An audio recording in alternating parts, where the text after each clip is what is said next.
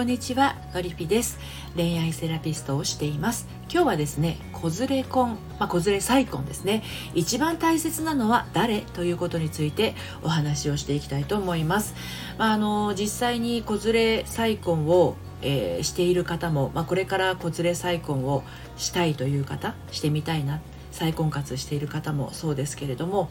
あの優先順位みたいなものをねいろいろ考えたりとか結構ね子供がいる人が恋愛するっていうこともあのなかなかこう調整が大変なところもあったりねしますしね、まあ、これが結婚となってくると、まあ、再婚になってくると結構周囲のことを気にされると思うんですよ。で一番大切なのは誰っていうふうに書きましたけど、まあ、一番大切なことは何っていうふうにも置き換えられるかなと思います。まあ、子連れ再婚する時っていくつか大切なことってねあのそれぞれの状況においていろいろあると思うんですけど、まあ、思いつく限りはですねあの生活環境ですかね、えー、自分と子供との暮らしそれからそこに彼が加わることでことによってこう何か変化が起きる時のですね、まあ、そういった自分の生活環境とかペース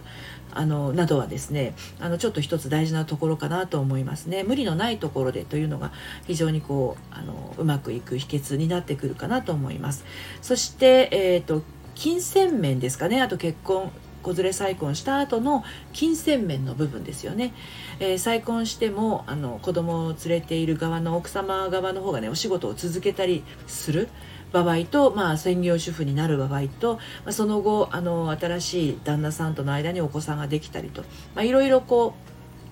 状況って刻々と変化していきますのでそういった時の金銭面の部分というのもあの大切なことの一つなのかなというふうにありますね。この辺りはお互いのこう何て言うのかな方向性みたいなものをざっくばらんに話せる間柄になってからというのはもちろんあるとは思いますけれどもね。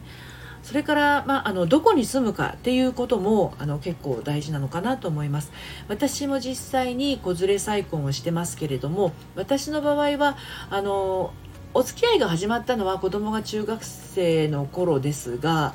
2人子供がいてね小学生高学年と中学生頃ですけれどあの実際にその今の旦那さんと結婚する頃にはですね子供は大学と大学院をそれぞれ卒業する年頃だったのでもう成人してますのであのそんなにこうもうねそのそのままその2人はあの自分の勤務地にあ会う場所にですね独り立ちしていきましたので一人暮らし始めましたので、えーと、結婚じゃないや卒業する間際ですね4人で住んでたのはね。はいえー、私自身は千葉県船橋市に住んでますが、えーと、長男の方は愛知県の方に仕事新卒で、えーと、一人暮らし始めましたし娘の方は東京の、えー、調布の方にね、えー、一人暮らし始めましたのでで時々まあ帰ってくるというような形でした。はい、ですので日常生活は、まあ、旦那さんと基本的に2人でしたがあの娘に限ってはうんと再婚してから卒業するまでの半年ぐらいは一緒に住んでいましたから、まあ、ここからあの大学に通ったりとかね、えー、就職活動したりっていうのは少しありましたね。はいでまあ、どこに住むかっていうのはあの小さいお子さんだったりすると学校が変わりたくないとか幼稚園が変わりたくないみたいなこともあるのであのできるだけお子さんの環境は変わらない方があのお子さんの、えー、気持ちの部分をね組んであげる時には大事かなというふうに思いますね。それから私はこれ結構気にしました。両親の理解というものですね。あのうちの両親はうちの旦那さんに非常に感謝をしています。こんなね私8歳年上なんですけど旦那さんのね。旦那さんは初婚なんですけれど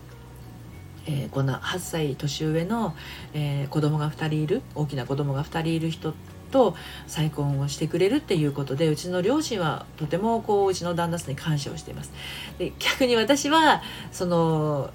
彼は私と再婚した時は44歳ぐらいだったのでまだまだ30代20代の女性とねこれから子供が産めるっていう方と結婚ができるのにもかかわらず私を選んでくれたということで、まあ、ちょっとこれ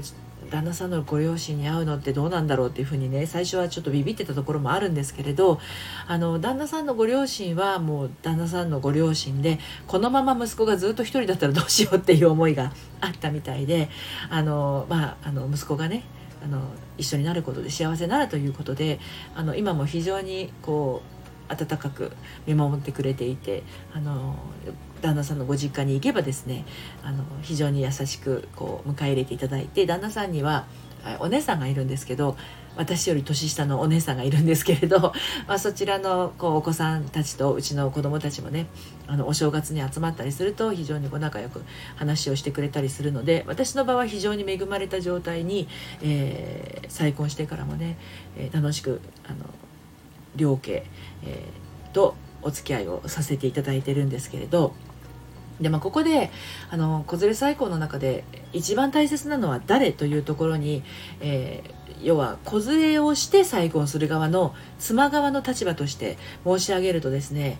あのお互いの存在というのはもちろん大事です旦那さんの存在もあの大事ですし旦那さんから見た私の存在っていうのも大事なんだけれどもあの絶対忘れちゃいけないのはですね子供の存在なんですよ。なので子連れ再婚で一番大事なのは誰かって言ったらもうやっぱり子供っていうのは外せないんですよね。あのうちの旦那さんが言ったのがもう私と子供でセットでしょっていうふうに結婚する前に言ってくれたんですよね。だからあの私だけでもそれは不完全だし旦那さんから見てですよ私と子供はセットになって私なんだっていう風な見方をしてくれていましたでじゃあ旦那さんはそうなんだけどじゃあ私はどうかって言ったらここはですねやっぱりね子供ってものすごく大事なんですよ。私にとってはね。もう成人しているので一人一人のことを信頼してあの子供大事子供大事絶対面倒見なくちゃっていう状況ではないですけれどやっぱり子供っていうのは切り離せない。ですのであの再婚する時に一番こう理解をしてほしいなっていうのは子供の理解だったんですよね。であの子供の理解の手前にあるのが子供の幸福だったんです子供がどういう状態が一番幸せなのかなっていうのを考えました自分の幸せは子供が幸せであることによって、えー、あ私も幸福だなって感じるところがすごくあったのでもちろん自分自身の幸せっていうのもあるんですけど自分が子供を産み落としている以上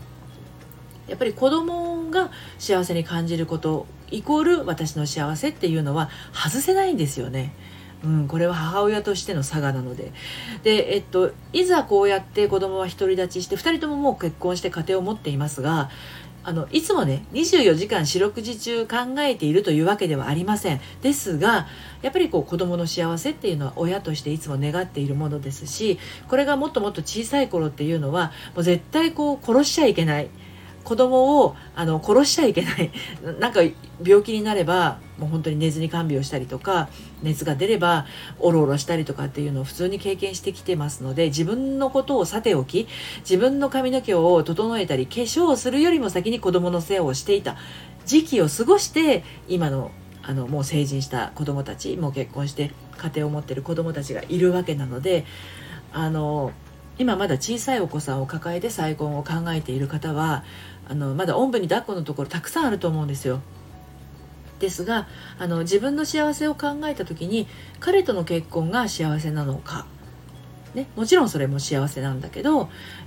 あの今一緒にいる子供と幸せに暮らすことが自分の幸せなのかってこれなかなか選べないと思うんですよね。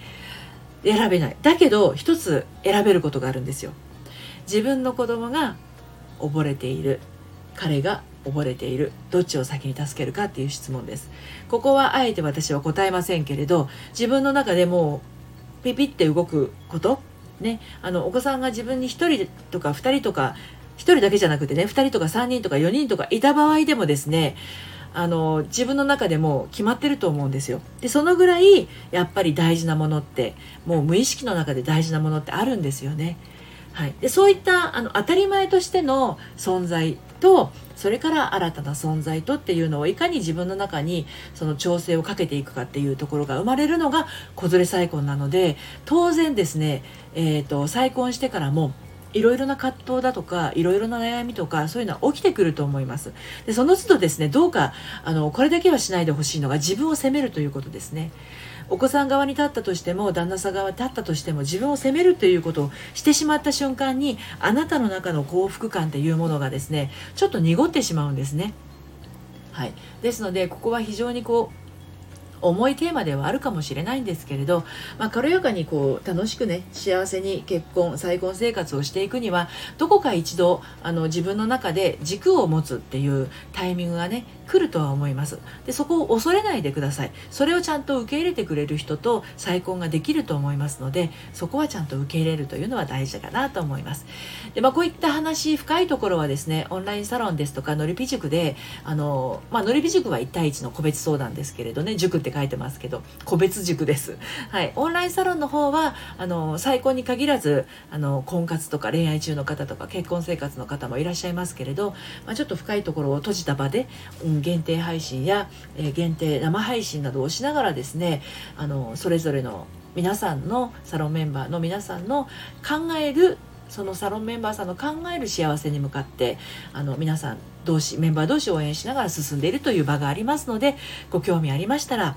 遊びにいらしてください。こちらはね LINE の方から受付をしています。説明欄のところまたはプロフィールのところにご案内ありますのでご興味ありましたらご覧になってみてください。それでは最後まで聞いていただいてありがとうございました。さようなら。